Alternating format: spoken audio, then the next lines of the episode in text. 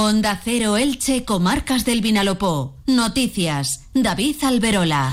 Muy buenas tardes, hasta las 2 menos 10. Tiempo ahora para la información general más destacada eh, de Elche, Comarcas del Vinalopó, en esta jornada, en esta mañana de viernes 19 de enero.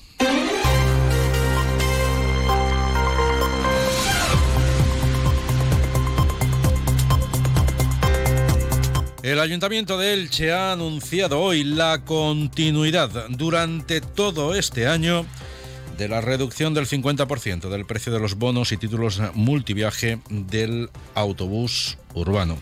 Con ello, el precio del bono ordinario va a seguir mm, costando 4,20 euros, el del bono de familia numerosa, el escolar o el joven tienen un precio de 3,20 euros y el bono mensual va a tener un coste de 13,60 euros. Esa bonificación del 50% está financiada en un 30% por el Gobierno de España y el restante 20% lo asume el Ayuntamiento de Elche con recursos propios. Claudio Guilaber es concejal de movilidad en el Ayuntamiento ilicitano. Con esta medida, donde el 30% lo asume el Gobierno y el 20% el Ayuntamiento, eh, los bonos ordinarios eh, serán de 8,40 euros, que es lo que cuesta, a 4,20 euros y el bono joven pasará de los 6,40 a los 3,20 euros. Es una medida eh, muy positiva, es una medida que va a continuar ayudando a, las familias es una medida que pretende ¿no? seguir fomentando el uso del, transporte público en, nuestro municipio y además que hayamos también nosotros solicitados esta, esta ayuda eh, continúa ¿no? con esa política eh, que estamos demostrando día a día con nuestro compromiso con la movilidad sostenible. Cambiando de registro, la Policía Nacional ha dado por clausurado el mayor recinto de peleas clandestinas mm, de gallos de España, que estaba en la carretera que une Aspe con Alicante, en el término municipal de la localidad de la comarca del Medio Vinalopó. La operación policial se desarrolló en la tarde de ayer y como les venimos contando desde primera hora de hoy, la misma ha arrojado el balance de 19 detenidos, 150 personas identificadas y 18 gallos de pelea rescatados. Todos estaban preparados para las peleas en un recinto camuflado, en un local de ocio y perfectamente adaptado para ese tipo de eventos clandestinos. Había una grada metálica con hasta 170 butacas, una zona específica para la pelea de los animales, una pantalla de televisión de grandes dimensiones y se exhibían incluso los tres trofeos de la competición. Según ha explicado la policía, entre las 150 personas identificadas, muchas de ellas hacían cola para entrar en el local. Había ciudadanos provenientes de distintas regiones de España e incluso de Francia. Algunas aseguraron a los agentes que acudían a lo que se había preparado como una de las mejores peleas de gallos del año. A los 19 arrestados, que son todos hombres, se les imputa un delito de maltrato animal y otro de pertenencia a grupo criminal. Entre ellos está el responsable del local, que es el principal investigado, y además el, al que se considera el cabecilla de la actividad. En la operación policial participaron más de 50 efectivos del Cuerpo Nacional de la Policía. Raquel Carpio es portavoz eh, de la Policía en la provincia de Alicante. El operativo, que ha contado con la participación de las unidades de prevención y reacción tanto de Alicante como de Elche, ha concluido con la detención de 19 personas y la intervención de más de 26.000 euros y se han liberado 18 gallos de combate que habían sufrido la amputación de crestas y espolones. Se estima que con esta operación se ha desmantelado y clausurado uno de los ruedos clandestinos que practicaba la pelea ilegal de gallos más importante de toda España. La Policía Nacional incautó ayer en ese local de ocio preparado para acoger peleas clandestinas de gallos hasta 26.000 euros en efectivo, lo que da muestras de lo que ese tipo de actos puede llegar a mover. En este sentido, Raúl Mérida, director general de Medio Rural y Animal de la Generalitat, ha cifrado por encima de los 100.000 euros el montante económico que puede llegar a generar las eh, peleas de gallo. Es decir, es todo un mundo oscuro en el que en una pelea de este tipo pues se pueden mover fácilmente en torno a los 100.000 euros, 200.000 euros, apuestas muy fuertes. Más asuntos. El colectivo ecologista Coiper Ambiental ha denunciado la aparición de una nutria muerta atropellada en el entorno del Parque Natural del Hondo. Es el segundo ejemplar de nutria que aparece muerto por esa misma, misma circunstancia y en una zona muy cercana este mismo mes. El hallazgo se ha producido cerca del conocido como Azarbe Ampla, en los últimos tres años son cuatro los animales de esa especie que se han encontrado fallecidos en los alrededores del humedal. Desde la Asociación Coiper Ambiental, que es una entidad eh, conservacionista sin ánimo de lucro que trabaja principalmente en la comarca del Baix Vinalopó, se pide que se tomen medidas eh, que, según inceden, ya están dando resultados en otros territorios, como por ejemplo pasos subterráneos de fauna que tienen que ir acompañados de cercados cinegéticos eh, que dirijan a los animales hacia esos pasos. La entidad ha anunciado además que se va a dirigir por escrito a las autoridades competentes con el fin de que se aumenten los controles de tráfico en todo el perímetro del Parque Natural del Hondo para hacer cumplir, dice, los límites de velocidad establecidos. Además, va a reclamar que se instalen radares, paneles informativos y bandas sonoras en la carretera que une Elche con Dolores. Onda Cero Elche, Comarcas del Vinalopó. Noticias. David Alberola. La policía local de Elche ha detenido a un hombre de 32 años eh, por esconderse de los agentes, eh, accediendo a una vivienda cometiendo allanamiento de morada, una vivienda contigua a la suya.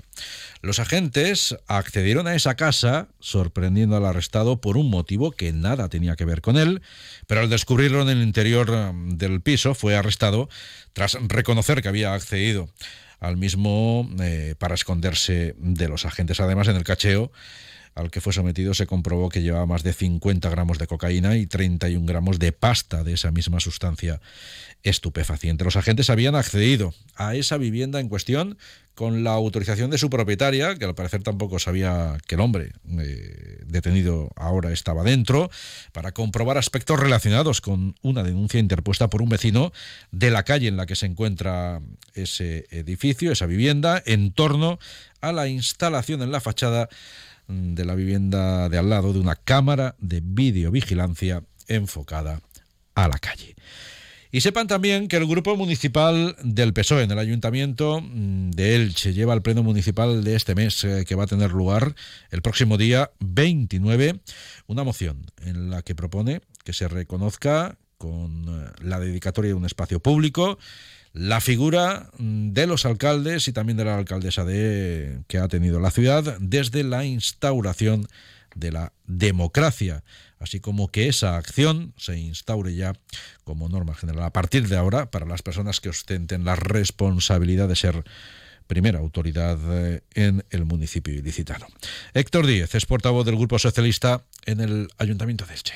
Como ya hiciera el alcalde Alejandro Soler en 2007, dedicando esta gran avenida del Pla a nuestro primer alcalde en la democracia, Ramón Pastor, hoy proponemos que ese reconocimiento se extienda también al resto de alcaldes y alcaldesa de la democracia en la medida en que vayan finalizando su vida política activa y que este gesto de introducirlos en el callejero, de reconocerlos, quede también para el resto de alcaldes y alcaldesas que vengan detrás en el futuro y que sigan trabajando y contribuyendo al crecimiento de nuestro municipio y el Ayuntamiento de Elche va a aprobar ya el se ha aprobado el presupuesto municipal mm, del 2024 y se, sin ninguna alegación. El plazo de presentación eh, de ese tipo de reclamaciones de alegaciones al presupuesto concluyó ayer sin que se haya presentado dice el consistorio ninguna alegación por parte de ningún partido político ni asociación ni particulares. Con ello el ayuntamiento ha remitido hoy mismo el texto para su publicación en el boletín oficial de la provincia, por lo que el presupuesto entrará en vigor un día después de esa publicación ese presupuesto eh, tiene un montante global de 266 millones de euros. Y en Novelda, el ayuntamiento ha recibido una subvención del Instituto Valenciano de Competitividad Empresarial el IBACE para la ejecución de la segunda fase del proyecto de reconversión en vías de plataforma única de preferencia peatonal de las calles del casco urbano. Esos trabajos, que van a suponer una inversión del entorno a los 600.000 euros, van a posibilitar la conversión eh, en plataforma única de una decena de calles del casco urbano. Fran Martínez es alcalde de Novelda. Eh, ¿Qué parte del municipio es la que vamos a continuar? Bien, seguiremos, eh, si hemos cogido, eh, por, tomar un, por tomar una medida de la calle Mayor, subiendo hacia arriba de la calle Mayor hacia la derecha, ahora lo que vamos a hacer es continuar justo donde terminaron, a partir de Fray Luis de León, haremos Espocimina, Vázquez de Mella, Menéndez y Pelayo, Santa Fa, San Rafael, toda esa zona que va desde Espocimina hasta la antigua, eh, la antigua Illa, la antigua Illa. En Petrer hoy hemos conocido que la Oficina Municipal de Información al Consumidor ha atendido unas 220 consultas desde que hace un mes se cerrarán las clínicas estéticas Centros Ideal en toda España. Una de ellas estaba ubicada en una gran superficie comercial de la localidad del Medio Vinalopó. Aida Tortosa, concejala de Comercio y Consumo, ha explicado que algunas financieras han comenzado a responder a las reclamaciones y otras están estudiando cancelar ciertas financiaciones. Ha destacado que los afectados tienen que estar muy atentos, ha dicho, a la declaración de la empresa en concurso de acreedores, ya que a partir de ese momento se establecerá un mes de plazo para interponer la reclamación. Hasta ahora, las reclamaciones pasaban por dos fases. Una era enviar un burofax a la propia financiera y la otra era enviar un, burofax a, los centros ideal. Pero dado que la empresa ha cerrado, eh, muchas de estas reclamaciones no están recibiendo respuesta. ¿Vale? Con lo cual, en el caso de que seas damnificado, hayas interpuesto la, la reclamación por vía burofax y no hayas tenido respuesta, eh, pues te rogaría que siguieras con esta reclamación y continuaras con el siguiente paso que sería pasar por la OMIC y nosotros interceder o realizar el arbitraje. Y en Villena, el concejal de limpieza Sergio Palau ha explicado hoy que el ayuntamiento alcanzó un acuerdo con el organismo Labora, Servicio Valenciano de Empleo y Formación, para cubrir las bajas laborales que hay en el servicio de recogida de la basura, que en estos momentos son 16 personas, el 45% de la plantilla. Esa situación de reposición eh, de las bajas médicas a través eh, de la selección que realice Labora se va a producir mientras que se está trabajando en la redacción del pliego que permitirá externalizar el servicio con su licitación y su adjudicación definitiva. Y la intermitencia con la que se está viviendo este invierno se va a visibilizar además perfectamente en los próximos días. Las temperaturas ya han descendido claramente hoy, en una situación que se va a replicar mañana y el domingo. Las nubes han cubierto el cielo y lo van a seguir haciendo, sobre todo mañana y en menor medida el domingo, cuando el sol tendrá mayor presencia. La lluvia se espera para esta tarde-noche, pero a partir del lunes la situación vuelve a cambiar y las temperaturas volverán a repuntar. Jorge Miralles. El fin de semana ya vamos a tener temperaturas invernales Mañana con bastantes nubes, aunque se dejará ver un poco el sol, pero el día va a ser bastante tristón y las temperaturas se van a quedar bastante cortas. Seguramente mañana no superaremos los 12 o 13 grados. Vamos, un contraste tremendo con, estos días que hemos pasado. Cara al domingo, San Antón, pues mira, va a venir con sol, sobre todo por la mañana, y bueno, una jornada fría. Eh, seguramente nos levantaremos en torno a los 6 o 7 grados y llegaremos a mediodía en torno a los 15 grados se va a quedar la, la jornada. Y más de 4.000 personas están inscritas para asistir este fin de semana en Firalacana, en la institución ferial alicantina, la Feria Diocesana Lux, que está organizada por la Diócesis Orihuela Alicante y que ha arrancado este mismo mediodía y se va a prolongar, eh, como decimos, hasta el domingo. La Virgen de la Asunción va a estar presente mañana allí en el certamen según avanzado esta mañana el alcalde de Elche, Pablo Ruz.